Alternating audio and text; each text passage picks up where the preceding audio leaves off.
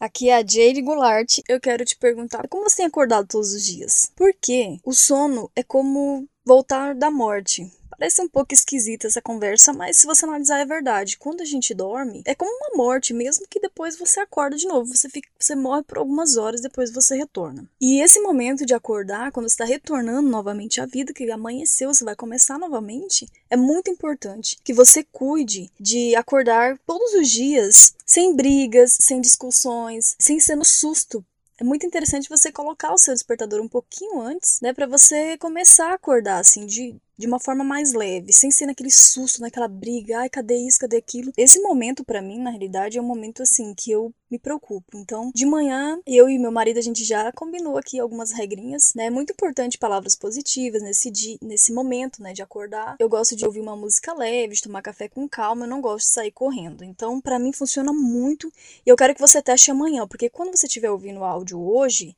você já acordou, então não adianta. Então amanhã você testa isso porque você vai ver uma grande diferença, né, no seu dia a dia. Você vai se sentir muito mais preparada para lidar com situações, por exemplo, que você tá bem, você tá com energia. Agora aquelas pessoas que acordam brigando, gritando, sabe, naquela tensão toda, meio que no susto, ela tá sem energia, né, para enfrentar muitas situações durante o dia. Ela já vai meio que trabalhar meio que cansada, ela já começa meio cansada, meio desanimada. Então não é bacana isso. É importante você cuidar dessa sua paz interior, sabe? E isso faz uma diferença em tudo na sua vida, no trabalho trabalho, né, no relacionamento, na sua vida pessoal com você mesmo, em tudo. Porque as palavras têm um poder enorme, sabe? Principalmente na hora que você estiver acordando, evite brigar, evite palavras negativas.